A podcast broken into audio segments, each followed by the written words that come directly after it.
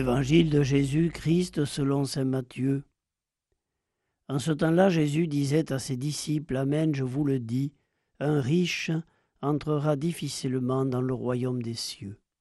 Je vous le répète, il est plus facile à un chameau de passer par un trou d'aiguille qu'à un riche d'entrer dans le royaume des cieux.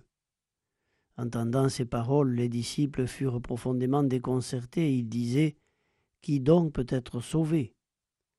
Jésus posa sur eux son regard et dit Pour les hommes c'est impossible, mais pour Dieu tout est possible. Alors Pierre prit la parole et dit à Jésus Voici que nous avons tout quitté pour te suivre, quelle sera donc notre part?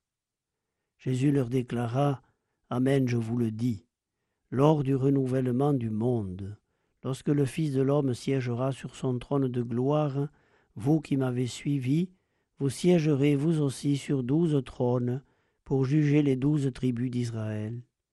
Et celui qui aura quitté à cause de mon nom des maisons, des frères, des sœurs, un père, une mère, des enfants ou une terre, recevra le centuple, et il aura en héritage la vie éternelle. Beaucoup de premiers seront derniers, beaucoup de derniers seront premiers.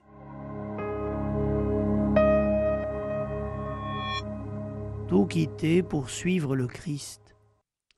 Une seule catégorie de chrétiens adopte cette radicalité dont il est question ici.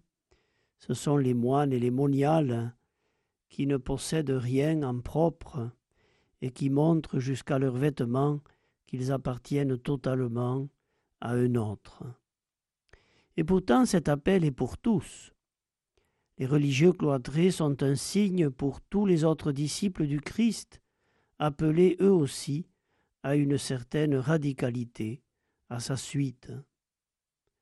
Le chrétien est dans le monde sans être du monde, dans le monde pour le transformer, en faire davantage le règne de Dieu, pour y déceler le travail de l'Esprit Saint, mais sans être du monde, c'est-à-dire en gardant une grande liberté par rapport à l'argent, par rapport aux réalités matérielles, aux biens.